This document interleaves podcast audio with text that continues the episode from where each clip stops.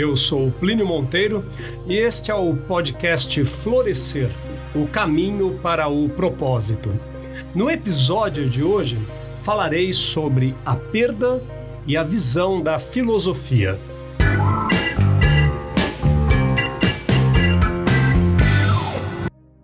Eu abro o nosso encontro de hoje recorrendo à poetisa americana já falecida Edna St. Vincent Millay, que teve os seus poemas traduzidos no Brasil pela escritora e professora Lia Luft, também já falecida, que assim descreve sobre a morte.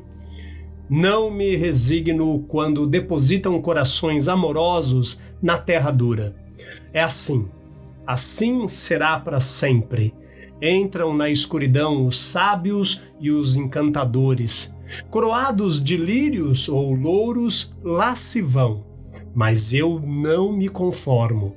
Na treva da tumba, lá se vão, com seu olhar sincero, o riso, o amor. Vão docemente os belos, os ternos, os bondosos, vão-se tranquilamente os inteligentes, os engraçados, os bravos. Eu sei, mas não aprovo e não me conformo.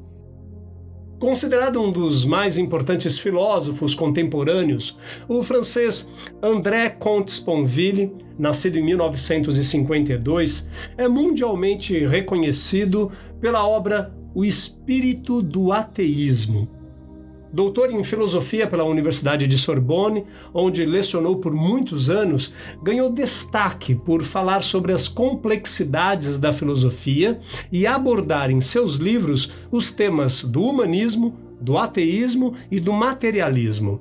Também é autor de Pequeno Tratado das Grandes Virtudes, A Felicidade e Desesperadamente, entre outros títulos publicados em mais de 20 países. A sua filosofia é caracterizada pelo desgaste dos clássicos e o enfoque da filosofia mais atual. Epicuro e Platão contra Descartes, Leibniz, Spinoza, Kant e Marx. Filósofos que, mesmo distantes no tempo, estão unidos pelos mesmos temas. E o embate entre essas gerações distintas é o que caracteriza a própria filosofia de Comte Sponville. Em um diálogo interessante com a obra de Sigmund Freud, o filósofo relembra a diferença entre viver o luto e estar melancólico. Estar de luto é estar sofrendo. Este é o primeiro lembrete do filósofo francês em seu livro Bom Dia Angústia. Para quem vivencia a perda da constatação, é óbvia. Mas, com a sutileza dos pensadores, ele chama a atenção para um aspecto interessante da dor, relacionado com a ideia de pausa ou interrupção. Em francês, estar sofrendo, être en souffrance, também significa estar em suspenso ou à espera de solução. Mas afinal, que solução pode existir para apaziguar a perda de um ente querido? Infelizmente, não existe respostas definitivas. Talvez um guia orientado por um pensamento filosófico que organicamente aponta caminhos interessantes para pensar este estado da vida e da alma que encontra, em algum momento, a todos nós. O luto é um sofrimento que espera a sua conclusão. Existe grande sabedoria neste entendimento de Sponville. Luto é um processo longo e doloroso de aceitação, pois não sabemos e não queremos renunciar a nada. Não é da natureza do ser humano estar preparado para a perda, para o rompimento, para a separação. Por isso mesmo que o luto literalmente dá trabalho para a alma, dá trabalho para a mente, para o coração. E nesta inevitável aceitação da realidade começa o processo de apaziguar essa dor. O trabalho do luto, como diz Sigmund Freud, o pai da psicanálise, é esse processo psíquico pelo qual a realidade prevalece e cumpre que ela prevaleça, ensinando-nos a viver apesar de tudo, a usufruir apesar de tudo, a amar apesar de tudo. E é esse que distingue o luto da melancolia, sentimento que pode prolongar o estado de sofrimento, ou seja, estar em suspenso, às vezes, por uma vida toda. Quando diz que o melancólico é aquele que não para de sofrer, Sponville não quer minimizar a dor de quem vive a perda, como se fosse possível desligar um botão imaginário da dor de um dia para o outro. O que ele quer dizer é que esse processo de ressignificação da vida após a perda precisa ser feito para que tudo não vire uma grande despedida de si mesmo, do que nos rodeia, uma despedida da própria vida, afinal, que vai junto com a doente querido que partiu. A diferença é sutil e capciosa, mas o olhar ele é enriquecedor, um chamado para abraçar a sua dor, falar sobre o luto para não se tornar para sempre melancólico. O luto ou a aceitação da morte pende para o lado da vida quando a melancolia nos encerra na mesma morte que ela recusa. A resposta para a pergunta feita lá no início, que solução pode existir para apaziguar a perda de um ente querido, passa pela seguinte compreensão natural: viver e morrer andam juntos com o mesmo passo. A criança morre no adulto e cada dia passado em cada dia presente. É a lei do devir, é a lei do luto.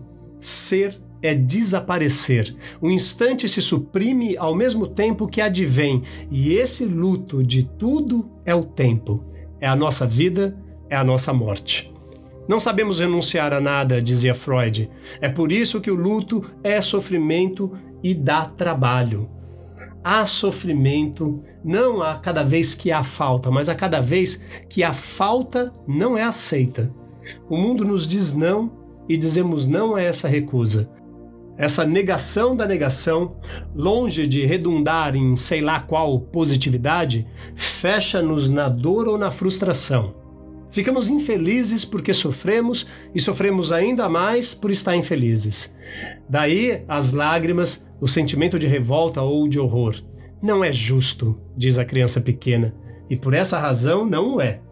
Simplesmente a felicidade não o é mais e não se preocupa com isso.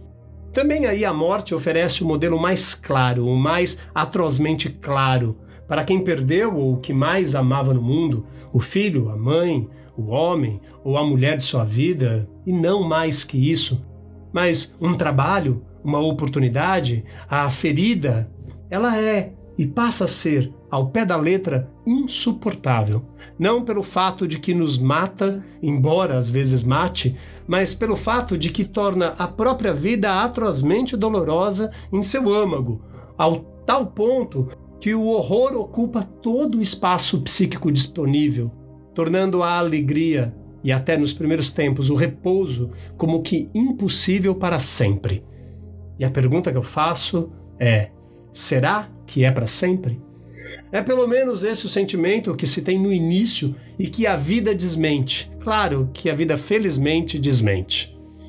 No dia 18 de abril último, o atacante Cristiano Ronaldo anunciou que a esposa Georgina Rodrigues perdeu um dos filhos gêmeos que o casal estava esperando, anunciado em outubro de 2021.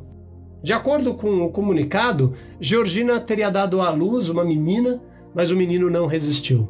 Muitas mulheres e muitos casais sofrem abortos ou perda de seus filhos durante a gestação ou logo após o nascimento.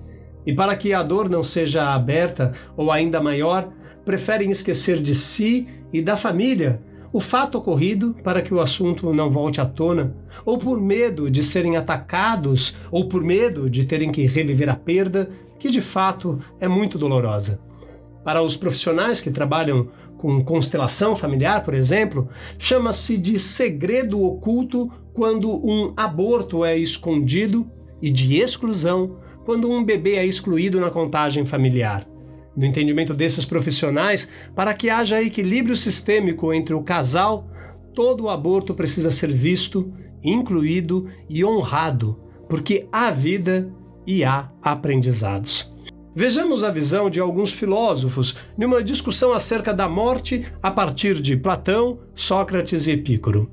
De Platão, lá em 428 até 347 antes de Cristo até Heidegger em 1889 a 1976, a tradição filosófica é repleta de teorias e ensinamentos sobre a morte, tema tão amedrontador quanto instigante.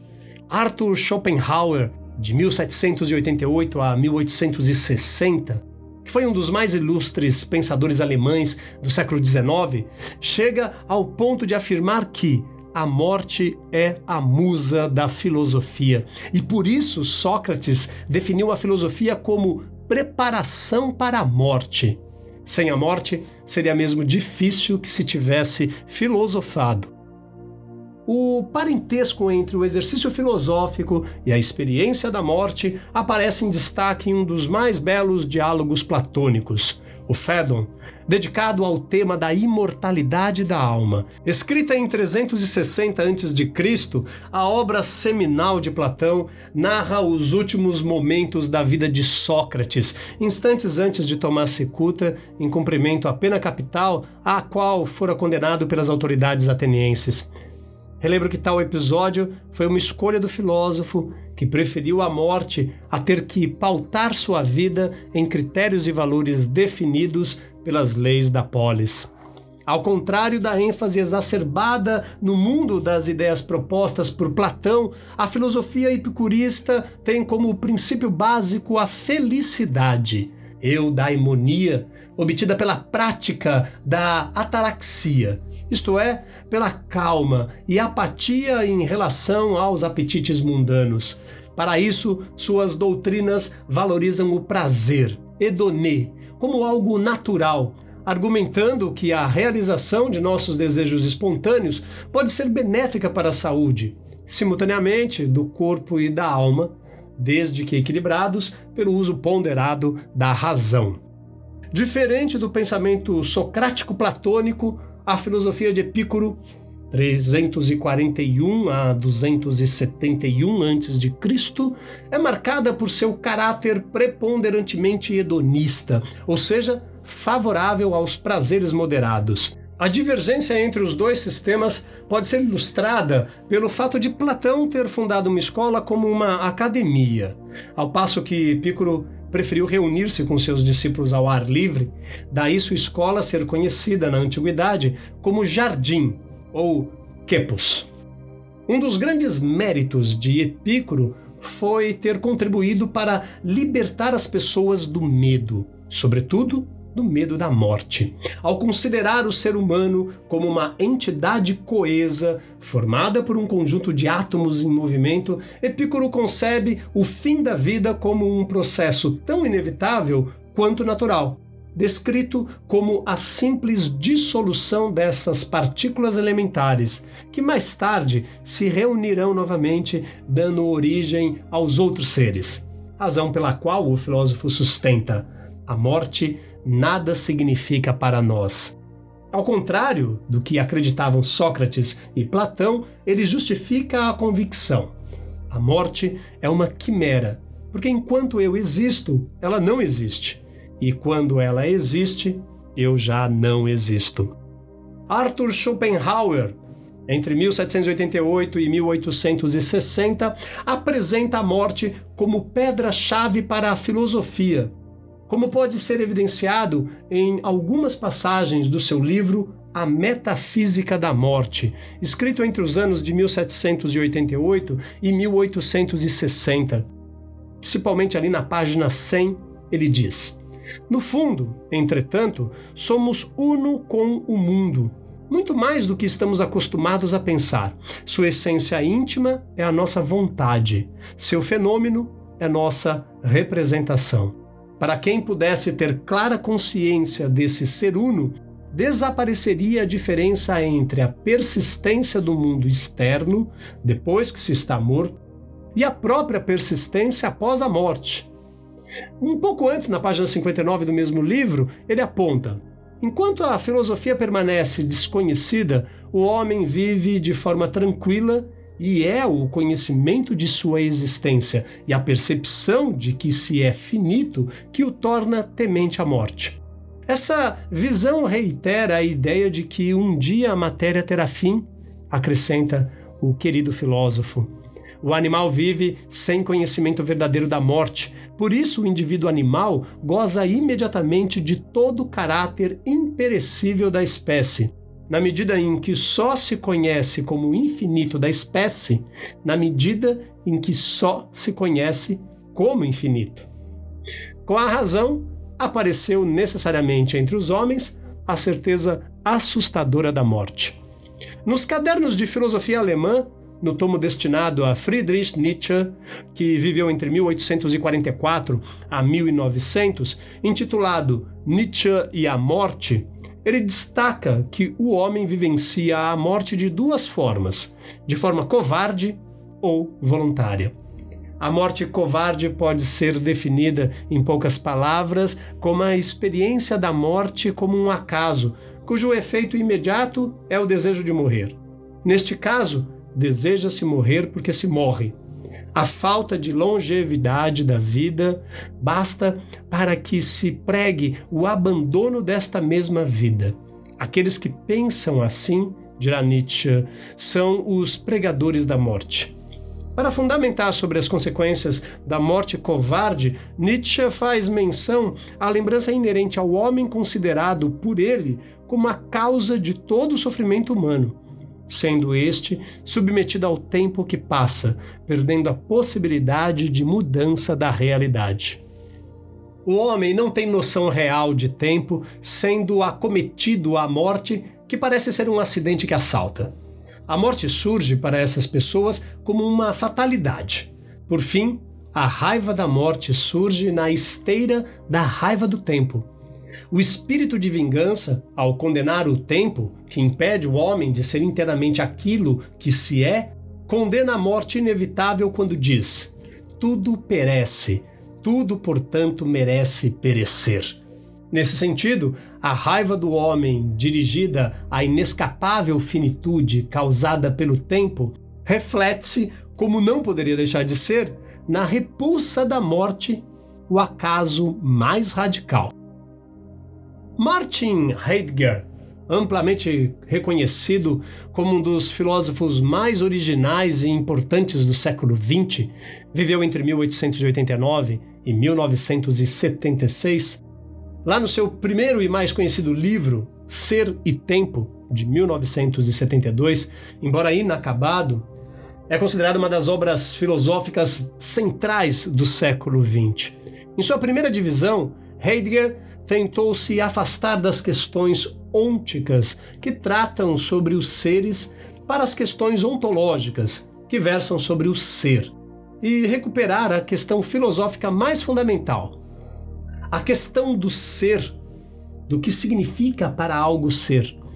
Heidegger abordou a questão através de uma investigação sobre o ser que tem uma compreensão do ser e faz a pergunta sobre ele a saber: o ser humano, que ele chamou de Daisen, traduzido como estar lá, Heidegger argumentou que o Daisen é definido por care, seu modo de ser no mundo, praticamente engajado e preocupado em oposição a pensadores racionalistas como René Descartes, que localizou a essência do homem em nossas habilidades de pensamento.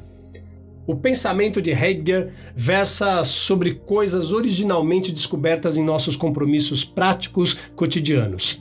A consequência disso é que nossa capacidade de pensar não pode ser a qualidade mais central do nosso ser, porque o pensamento é uma reflexão sobre essa maneira mais original de descobrir o mundo. Heidegger argumenta que o ser humano é ainda mais fundamentalmente estruturado por sua temporalidade ou sua preocupação com a relação com o tempo, existindo como uma possibilidade de ser estruturalmente aberta. Ele enfatizou a importância da autenticidade na existência humana, envolvendo uma relação verdadeira com a nossa inclinação para um mundo com o qual estamos sempre preocupados e com o nosso ser para a morte, a finitude do tempo e do ser que nos é dado, além do fechamento de nossas várias possibilidades de ser através do tempo. Adverte que o homem está especialmente mediado por seu passado. O ser do homem é um ser que caminha para a morte e sua relação com o mundo vai concretizar-se a partir dos conceitos de preocupação, angústia, conhecimento e complexo de culpa. O homem deve tentar saltar, fugindo de sua condição cotidiana para atingir o seu verdadeiro eu. O panorama de sua teoria é o do sentido de ser, os modos e as maneiras de enunciação e expressão desse ser. Nesse sentido, o importante está em alcançar o melhor sentido de ser para enfrentar a morte. Michel Eiken Montaigne, jurista, filósofo, escritor francês, considerado como o inventor do ensaio pessoal, viveu entre 1533 e 1592 analisou nas suas obras as instituições, as opiniões e os costumes. Dizia que a vida, ela é apenas um clarão no curso infinito de uma noite eterna, ocupando a morte toda à frente e toda a parte de trás deste momento, e boa parte ainda desse momento. Após citar Tito Lucrécio Caro, poeta e filósofo romano que viveu entre 94 e 50 a.C., que dizia que nenhuma coisa permanece semelhante a si mesma, tudo passa, tudo muda, tudo se transforma, Montaigne acrescenta o seguinte comentário: E aliás, tememos totalmente uma espécie de morte quando já passamos por algumas e continuamos passando por tantas outras. A flor da idade morre e passa quando sobrevém a velhice. E a juventude termina na flor da idade do homem feito. A infância na juventude. E a primeira idade morre na infância, e o dia de ontem morre no dia de hoje. E o de hoje morrerá no de amanhã. E não há nada que permaneça nem que seja sempre uno. O tempo se vai, ou melhor, o ser se vai, e é o tempo mesmo. O tempo é o luto do homem. A morte é um dos temas mais recorrentes nas reflexões que Montaigne tece ao longo dos 20 anos que levou para redigir Ensaios, uma de suas grandes obras. Para Montaigne, a expressão morrer vai muito além do seu sentido comum. Para ele, há duas formas de se deparar com a morte: pelo estudo e pela contemplação. Na obra Ensaios 20, chamada Filosofar é Aprender a Morrer, escreve que meditar sobre a morte é meditar sobre a liberdade. Essa é a base para os seus ensaios. A morte como forma de liberdade, em que felizes são aqueles que não temem diante dela. Montaigne começa a argumentação em torno do eventual caráter essencial da morte, estabelecendo um firme contraste entre aqueles que a consideram um mal e os que a consideram um bem. Ora, essa morte que alguns chamam de a mais horrível das coisas horríveis, quem não sabe que outros a denominam o único porto contra os tormentos desta vida? O soberano bem da natureza? O único esteio da nossa liberdade? E receita comum e imediata contra todos os males? Enquanto alguns a esperam trêmulos e apavorados, outros suportam-na mais facilmente do que a própria vida. Extraída das reflexões a respeito da lei de destruição universal, vamos encontrar no livro As Dores da Alma, de Francisco do Espírito Santo Neto, a seguinte passagem: Preciso é que tudo se destrua para renascer e se regenerar. Porque o que chamais destruição não passa de uma transformação que tem por finalidade a renovação e a melhoria dos seres vivos. Nascer e morrer fazem parte de um fenômeno comum e necessário. Tudo nasce, tudo se desenvolve, mas tudo se definha. Sempre há um tempo de partir. A morte na Terra é o término de uma existência física, é a passagem do ser infinito para uma nova forma existencial. Ela é um interlúdio, ou seja, um intervalo entre as diversas transformações da vida, a fim de que a renovação e a aprendizagem se estabeleçam nas almas ao longo da eternidade. Enfim, morrer não é uma perda fatal, não é um mal, é um essencial processo de harmonização da natureza. Durante quanto tempo lamentaremos o passamento de um ser amado? Dependerá de como estamos preparados para isso, de que modo ocorreu a morte, de como era nossa história pessoal com ele. No entanto, a perda de um ente querido é universalmente causa de tristezas e de lágrimas em qualquer lugar mas a forma como demonstramos esses nossos sentimentos e emoção está intimamente moldada ao nosso grau de entendimento. O conjunto de conhecimentos adquiridos, ou seja, aquele acervo cultural, espiritual e intelectual que possuímos, é de fundamental importância em nossa maneira de expressar essa perda.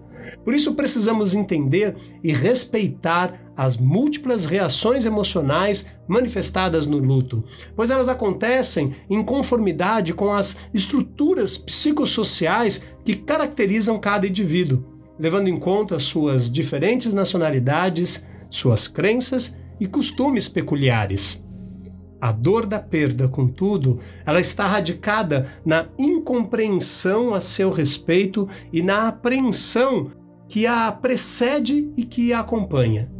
Eliminando-se esses fatores, os indivíduos verão a morte como um momento de renovação inerente à natureza. Inquestionavelmente, é um período que antecede o reencontro de atuais e antigos amores. São compreensíveis as lamentações e os pesares, o pranto e os suspiros, pois o ser humano passa por processos psicológicos de adaptação e de reajuste às perdas da vida. Os pesares e os murmúrios fazem parte da sequência de fatos interiores que são provimento mentais gradativos e difíceis, através dos quais as criaturas passam a aceitar lentamente a ausência, mesmo convictas de sua temporalidade, das pessoas que partiram. Da música Naquela Mesa de Nelson Gonçalves, há uma frase verdadeira e pungente. Escreveu ele: se eu soubesse o quanto dói a vida, essa dor tão doída não doía assim. Uma das mais importantes funções da tristeza é a de propiciar um ajustamento íntimo para que a criatura replaneje ou recomece uma nova etapa vivencial. É importante identificarmos nossa tristeza e a sua função de momento. Jamais devemos, no entanto, identificarmos com ela em si. Usamos indefinidas expressões para afirmar a nossa negação. São reações costumeiras diante de perdas desesperadoras. A recusa em admitir os fatos e as circunstâncias que os determinaram é uma forma de defesa habitual nas situações devastadoras com nossos entes queridos. É necessário a bênção do tempo para que a alma elabore novamente um ajustamento mental e reúna forças para compreender a privação e a real extensão promovida pela dor. Alguns choram em voz alta, outros, porém, ficam sentados em silêncio. O isolamento transitório pode ser considerado também como uma outra forma psicológica de defesa para poder suportar esses transes dolorosos. A atenção destes se fixa unicamente no falecimento do ser querido não se permitindo fazer contato com outras pessoas, a fim de que o sentimento de tristeza não aperte ainda mais seu coração, ou para evitar sejam evocadas com mais intensidade as lembranças queridas. Dessa forma, a criatura abranda o impacto da perda, fazendo um retraimento introspectivo. Todos nós estamos aprendendo a usar coerentemente os nossos sentimentos e as nossas emoções. Não podemos fugir dessa verdade. Nossa visão interior precisa mover-se como um pêndulo, a fim de evitarmos unilateralidades que nos impedem de ver o todo. Sabedoria traduz-se na capacidade de reconhecer ou na habilidade de ver a totalidade da vida em seu completo equilíbrio. Viver na polaridade não nos deixa entender as diversidades de sentimentos e emoções que vivenciamos. Precisamos adquirir uma percepção intuitiva para não analisarmos tudo como sendo absoluto. Toda a avaliação correta usa de critérios com certa relatividade e prende-se às circunstâncias do momento e não exclusivamente aos fatos em si. Essa dualidade de opostos irreconciliáveis entre certo e errado nos embrenham cada vez mais na polaridade, impedindo-nos de compreender que cada parte contém o seu todo. Somos uno com a vida, estamos ligados de forma integrante às pessoas e às outras formas de vida no planeta. Devemos entender que a natureza é um eterno reciclar de experiências e energias quando a nossa visão se liga em nossa pura essência. Vamos além de todas as coisas diminutas e insignificantes, fazendo com que o nosso discernimento se amplie em uma imensa lucidez diante dessa jornada chamada vida. Nesse momento, as religiões ajudam o homem a enfrentar inquietações para as quais a ciência não tem respostas ainda ou para as quais as respostas da ciência não são suficientes. A morte de um ente querido é uma das piores dores que um ser humano pode sentir. Vivenciar o luto é imprescindível para suportar tanto sofrimento e fazer ressurgir um novo viver. Façamos então uma análise do que dizem as sete principais religiões sobre a morte e como cada uma delas pode nos ajudar a superar esse momento. No budismo, que tem a sua referência a monja Koen, fundadora da comunidade Zen budista em São Paulo, vem mostrar que a vida e morte são uma unidade, não se separam. Tudo a cada instante está nascendo e morrendo, e logo não há nascimento a ser desejado, nem morte a ser rejeitada. Dentro do quadro imenso do universo, os seres estão em movimento e cada um carrega uma personalidade perecível. O budismo nega o eu eterno. Os seres morrem e renascem, abandonando a ideia do que foram. Buda dizia que o corpo morto é uma carroça quebrada e não se deve arrastar uma carroça quebrada. Ou seja, nós devemos nos desapegar desta forma.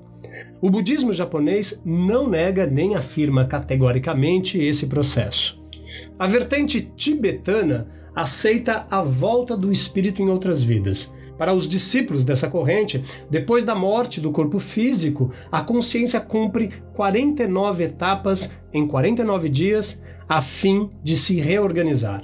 Depois, há o renascimento em algum nível de realidade, seja humano, animal ou inanimado, determinado pelo karma vivido. Se fatos e circunstâncias influenciaram a vida da pessoa, depois da morte continuam a produzir efeitos e consequências na trajetória dela. Os budistas criam alegorias para entender o que acontece depois desse plano. Cada um terá a sua própria experiência. Portanto, cabe aqui uma única recomendação: faça o bem a todos os seres. Afinal, não há criaturas piores ou melhores. Todos somos interligados, cada espécie com sua função e necessidade de mundo. O candomblé.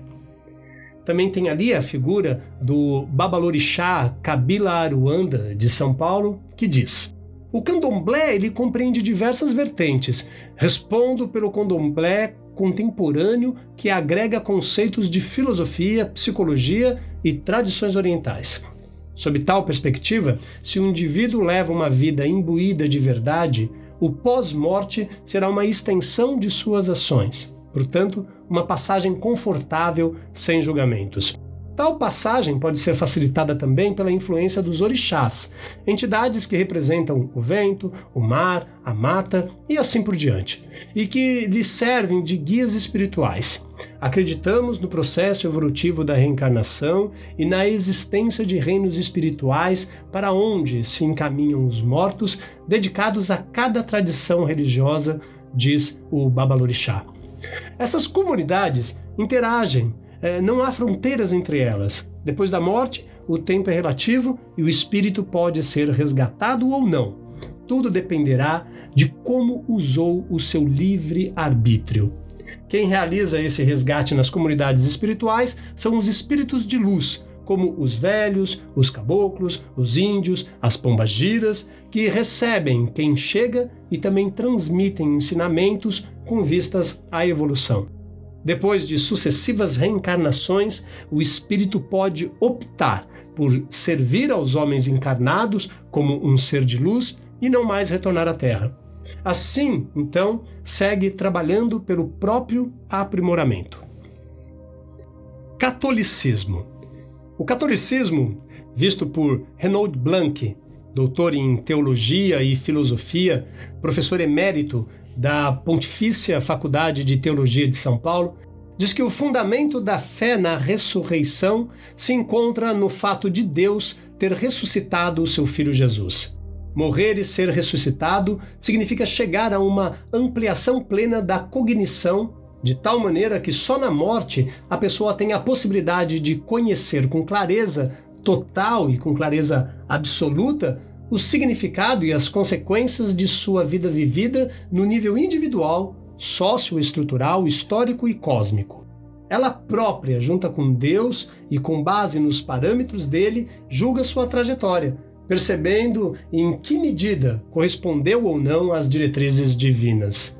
Tal processo é conhecido por juízo final. Na morte, Deus oferece a cada pessoa uma última oportunidade de conversão, momento chamado de purgatório. No entanto, ela pode se negar a aceitar os critérios superiores por ele estabelecido. Ao agir assim, criaria para si uma situação degradante, o inferno. Deus quer que todas as pessoas alcancem a plenitude, o céu, que significa comunhão plena e íntima com Ele. Dessa forma, o ser humano fica para sempre amparado no amor divino, numa felicidade total, além de viver em comunhão com os seus irmãos e irmãs. Espiritismo. De acordo com Geraldo Campetti, que foi diretor da Federação Espírita Brasileira, a FEB, ele fala que na doutrina espírita o espírito, ou a essência do ser, continua vivo depois da morte, que só atinge o corpo físico. O que encontramos do outro lado reflete o que realizamos na Terra. É uma consequência justa, baseada no merecimento. Desencarnação é o processo de libertação do espírito. No entanto, este pode ficar apregado às dores, às paixões, aos vícios, ao materialismo, às suas preocupações. O desligamento do plano material consome dias, meses e até anos. Há inclusive aqueles que não sabem que desencarnaram. Por isso, é importante termos em vida a compreensão de que haverá continuidade e de que não faremos a travessia sozinhos. O espírito é acompanhado por amigos espirituais e por familiares. Pela sintonia que estabelece por meio de pensamento e sentimentos, será atraído para comunidades de luz ou para o umbral, espécie de purgatório temporário onde terá a chance de aprender e de se elevar. Quando estiver preparado, o espírito retornará ao plano físico em um novo corpo para poder quitar as dívidas e adquirir créditos. Alguns chegam devendo e voltam ainda mais endividados por causa de orgulho, de desequilíbrios e faltas graves. Reencarnamos quantas vezes forem necessárias. Seres de luz podem ascender ao mundo superior e não mais voltar à Terra. Islamismo. Ziauddin Sardar, autor do livro Em que acreditam os muçulmanos, vem mostrar para nós que os muçulmanos acreditam que todos nascem puros e inocentes com uma beleza inata e a capacidade de progredir e adquirir conhecimento. No entanto, possuímos o livre-arbítrio. Ao mesmo tempo em que temos uma tendência natural para o bem, somos livres e capazes de crueldade e injustiça. Sendo assim, quem professa a fé islâmica será responsabilizado por todos os seus pensamentos e ações no dia do juízo, quando o mundo será enrolado como um pergaminho e todos serão julgados por Deus. Aqueles que apresentarem bons atos serão recompensados com o paraíso, os outros irão para o inferno. Conceitos puramente metafísicos. A verdadeira natureza do céu e do inferno só é conhecida por Deus. A crença no dia do juízo significa que a morte não é o fim da vida, mas um portal para a vida eterna. Portanto, os muçulmanos percebem o tempo como sendo contínuo, deste mundo para o próximo, e o tempo passado aqui moldará a natureza do tempo eterno. Em suma, a salvação neste mundo e na vida depois da morte está em praticar boas obras e promover tudo o que seja nobre, justo e digno de louvor. Hinduísmo. Luiz Malta Louceiro filósofo e especialista em cultura indiana, diz que na Índia, quando uma pessoa morre, o seu corpo é levado pelos parentes para o rio Ganges. Lá ocorre a cremação em um ritual repleto de detalhes.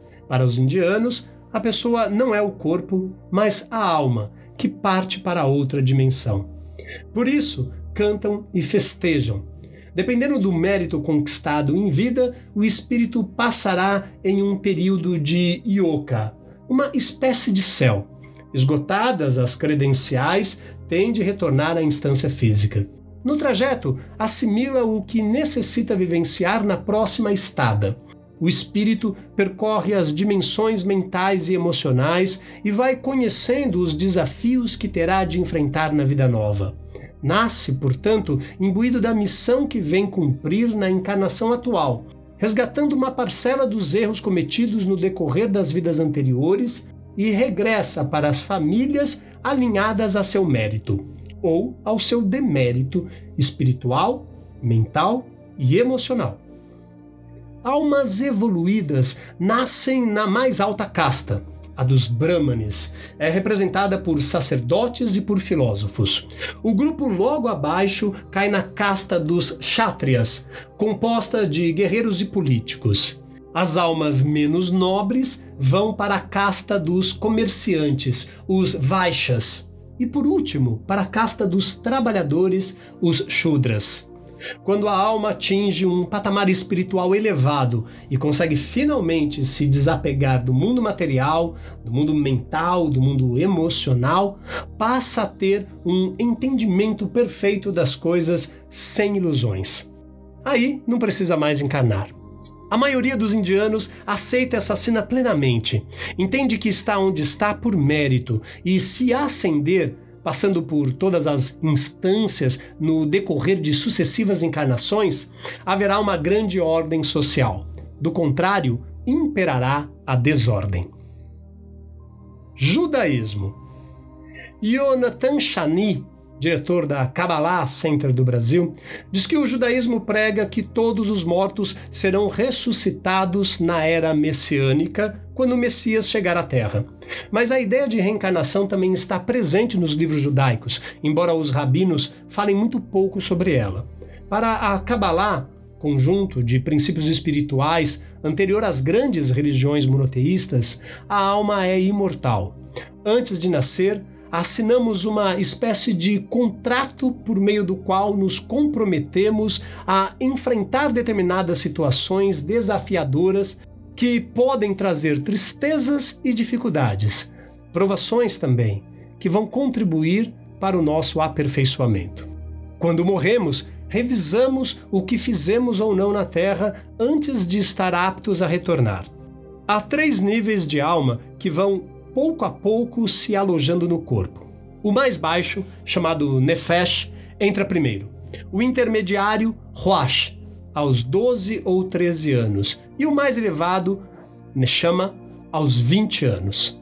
Quando a pessoa morre, a Neshama leva uma semana para partir. Por isso, nesse período, os espelhos da casa são cobertos. Assim, a alma, ainda confusa em relação ao seu estado, não corre o risco de levar um choque ao visitar o local. O segundo nível demora até 30 dias para desabitar o corpo, e o mais baixo até um ano.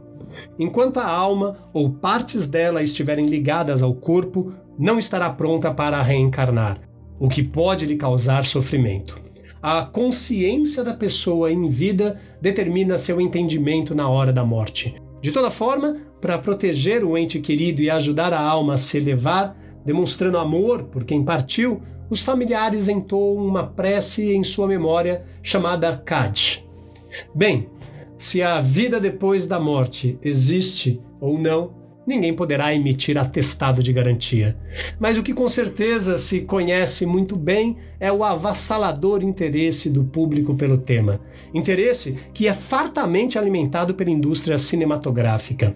Em um país predominantemente cristão, 3,4 milhões de pessoas foram ao cinema assistir a Chico Xavier, o filme. Adaptação da biografia do médium e líder espírita mineiro, lançada em abril de 2010. Cinco meses depois, mais de 4 milhões de espectadores lotaram as dezenas de salas que exibiram a superprodução Nosso Lar.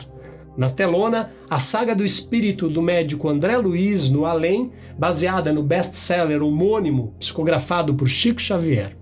No embalo desses sucessos, foram lançados o documentário As Cartas Psicografadas por Chico Xavier e o longa As Mães de Chico Xavier. Até Hollywood explora o mesmo filão.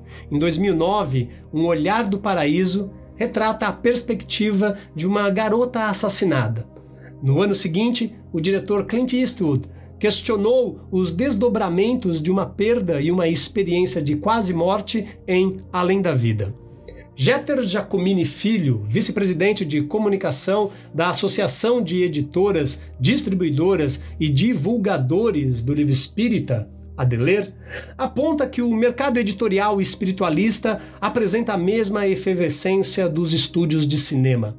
A obra Nosso Lar vendeu 400 mil exemplares só na época do lançamento do filme. A vendagem total chega a quase 2,5 milhões. A literatura espírita movimenta entre 15 a 20 milhões de exemplares anuais, o que representa um faturamento de 50 a 60 milhões de reais por ano. Afinal, será que atravessamos tempos tão incertos? Haja vista a onda de catástrofes naturais, além dos surtos de violência e de intolerância, a ponto de buscarmos conforto não na vida em si, mas em sua continuidade em esferas superiores? Será por isso que sentimos uma urgência em compreender o incompreensível, ou seja, o mistério da finitude? Ainda não somos capazes de tolerar a única certeza que nos é dada, nossa mortalidade?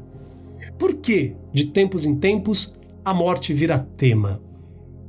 Na visão de Daniel Sotomayor, presidente da Associação Brasileira de Ateus e Agnósticos, ATEA, a vida depois da morte é um tema de interesse cíclico. Aparece na mídia de tempos em tempos, causando alvoroço no público e, claro, motivando a indústria do entretenimento a produzir obras com o tema. Foi assim, na época do blockbuster O Sexto Sentido, filmes e livros pautam uns aos outros. Se há um primeiro projeto que vai bem, o resto vai atrás. Geraldo Campetti, coordenador da editora da Federação Espírita Brasileira, faz outro diagnóstico. Segundo ele, nos dias de hoje, pautados pelo materialismo e pelo hedonismo, as pessoas estão perseguindo respostas mais satisfatórias. As buscas guiadas pelo prazer imediato se esgotam rapidamente, deixando um vazio como se não estivéssemos satisfazendo uma necessidade que vai muito além das questões superficiais. A necessidade de encontrar sentido para os eventos da vida acaba vencendo a alienação. Quem sou eu? O que estou fazendo aqui? Para onde vou depois da morte? Ante indagações tão complexas, simplificações como a dicotomia céu-inferno não conta de saciar a nossa sede de entendimento. As pessoas elas querem explicações mais racionais para a vida e isso instiga questionamentos existenciais muito mais amplos e profundos. Em meio a tantas incertezas, de terremotos, tsunamis, a doença de cura desconhecida, mesmo com tanta oferta de tecnologia, a continuidade da vida em planos superiores soa como o refrigério de que necessitamos para nos mantermos em pé. Essa certeza é um consolo incrível. Apegados a ela, não precisamos depositar todas as esperanças apenas na vida física. Por outro lado, a imortalidade do espírito nos responsabiliza pelos sentimentos, pelos pensamentos e ações praticados aqui no plano terrestre. Carregamos para a vida depois da morte os créditos e os débitos angariados no nosso dia a dia. Se acredito que a morte é passagem, transformação, eu vivo a vida de forma mais consciente e coerente. Assim, não corremos o risco de ser abatidos pela desmotivação manifesta em questionamentos como, por exemplo, para que me esforçar para ser um ser humano melhor se tudo vai acabar um dia? Se existe um Deus justo, por que pessoas inocentes são alvos de tantas calamidades? No meio a tudo isso, como lidamos com o temor e a incerteza? Enquanto estamos ocupados com a rotina, executando tarefas, parece que mantemos o sensor espiritual desligado e a temática da morte e seus desdobramentos passam longe. Mas quando as fatalidades atravessam nosso caminho, cresce o interesse pelo assunto. Quando a enfermidade, a perda de entes queridos ou mesmo as grandes catástrofes nos afligem, levamos um solavanco e percebemos que as coisas podem acabar de repente e que a vida não sofre a interferência do imponderável. Nessas horas, lamentamos os infortúnios e paramos por aí, ou levantamos hipóteses que explicam as contrariedades que nos vitimaram. Em geral, a segunda alternativa prevalece. Lidar com eventos incongruentes que perpassam a vida é angustiante. A maioria das pessoas precisa se agarrar a alguma explicação. Para Freud, a figura de Deus como pai e protetor, aquele que decide as coisas por nós, é uma grande infantilização. Precisamos virar adultos e parar de achar que alguém vai cuidar de nós. Há quem discorde. O desalento ou a sensação de desamparo ante os mistérios da existência às vezes não são suficientes para justificar a crença em esferas mais elevadas onde o espírito seguiria sua trajetória. Os materialistas, por exemplo, rotulam o crente como alguém desgostoso com a realidade. Trata-se de uma visão equivocada. Já, para os ateus, a pergunta é a seguinte: será que a sucessão de vidas regidas pela lei de causa e efeito nos dá a oportunidade de ampliar a consciência? Esse entendimento tornará a sociedade mais ajustada? Para eles, a expectativa em relação ao destino da alma desencarnada produz inquietações nada amigáveis. As pesquisas mostram que boa parte das pessoas fica ansiosa ou deprimida com a possibilidade do que vem depois da morte, preocupadas se vão se dar bem ou se vão se dar mal. A incerteza se soma à culpa pelas falhas cometidas e à apreensão quanto ao preço cobrado por elas, uma vez que somos responsáveis pelos acontecimentos de nossa biografia. Já os céticos dispensam esse fardo. Somos livres da culpa, um sentimento impingido pelas religiões. Vivemos o acaso regidos por leis naturais e abertos à influência de toda a gente, seja nossos iguais, sejam diferentes. Mas quais são as contribuições da ciência nesse sentido? Esse debate ganha a cada dia maior intensidade, tentando elucidar questões ligadas à saga humana, e isso inclui a partida desse plano. Na busca por respostas, a concepção de religiosidade, cada vez mais multifacetada, leva as pessoas a agregar novos pontos de vista às suas crenças.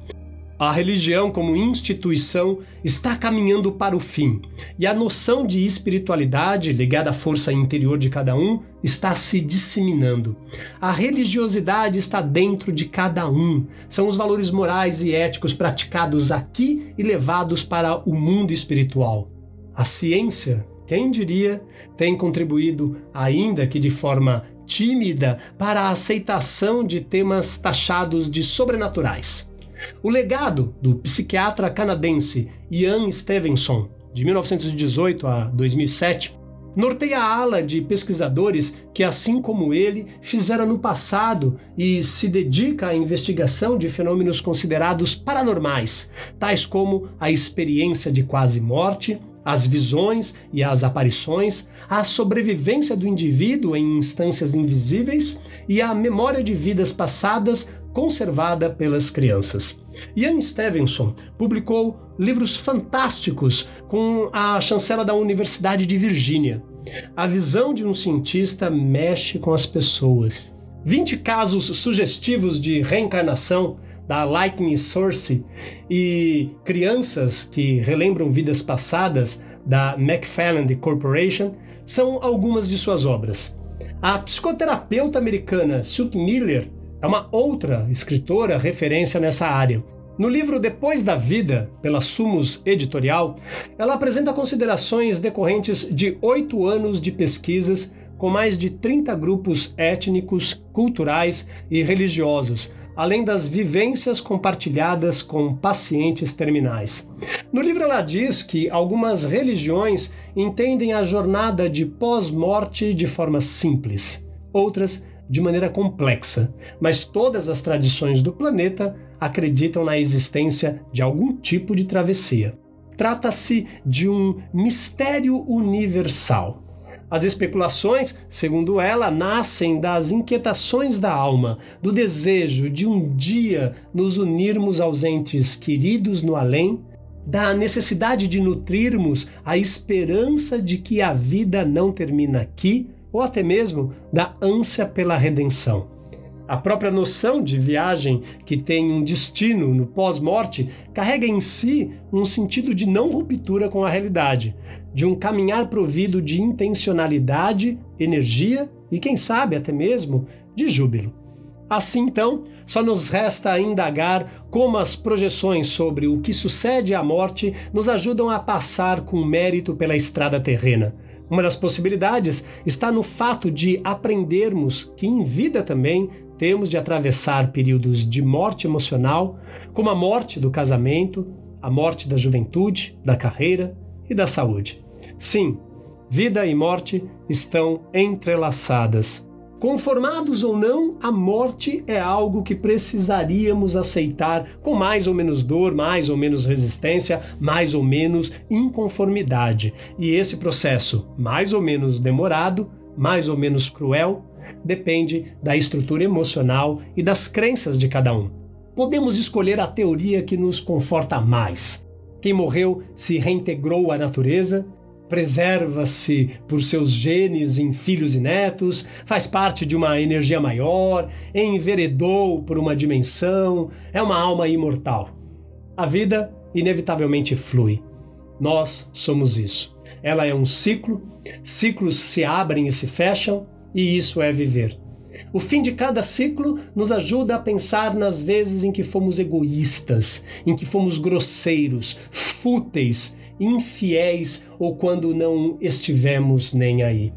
Mas também lembramos os momentos em que fizemos o melhor que podíamos. Essas águas do fluir da vida não se interrompem quando dormimos ou comemos ou jogamos no iPad ou nos entediamos na fila do banco ou comemos um hambúrguer, ou choramos sozinhos no escuro de noite. Tudo isso é natural, mas a nós, sobretudo em mortes brutais ou trágicas, a perda não parece nada natural. O ciclo da vida e morte é um duro aprendizado. Nós, maus alunos. A Senhora Morte é cotidiana e estranha, ao menos para a maioria de nós. A vida das pessoas é como a das plantas e dos animais. Nascem, crescem, umas morrem muito cedo, outras ficam bem velhinhas, umas morrem por um acidente ou doença, ou simplesmente se acabam como uma vela que se apaga. Falar é fácil, mas o certo é que o drama da vida não se encerra com o banquete da morte, mas começa, nesse instante, outra grande indagação. Se a primeira se referia a o que é a vida e o que estou fazendo aqui, o que significa tudo isso, os encontros, desencontros, realizações, frustrações, a luta constante. O que indagamos diante da morte é: e agora? O que significa isto? A morte, o fim, a perda, o ignorado? E quando chegar a minha vez? Então, em geral, temos mais ou menos medo, segundo ainda uma vez a nossa crença. Recordemos a frase atribuída a Sócrates na hora em que bebia cicuta, condenado pelos cidadãos de Atenas a se matar. Se a morte for um sono sem sonhos, será bom. Se for um reencontro com pessoas que amei e se foram, será bom também. Então, não se desesperem tanto. Precisamos de tempo para poder integrar a morte à vida. Talvez os mortos vivam enquanto lembramos suas ações, seu rosto, a voz, o gesto, a risada, a melancolia, os belos momentos e os difíceis também. Enquanto eles se repetirem no milagre genético em filhos, filhas, netos, ou se perpetuarem em fotografias e filmes. Enquanto alguém os retiver no pensamento, os mortos estarão de certa forma vivos. Porque morrer é natural, deveria ser simples, mas para quase todos nós é um grande e grave enigma. Lembre-se, o propósito demarca a interpretação do relacionamento entre o humano e o seu incrível mundo. Traduz-se no por que fazemos o que fazemos? Para saber o conteúdo de minhas palestras, siga-me no Instagram, arroba Plínio Monteiro Palestras. Nos vemos em breve. Até lá!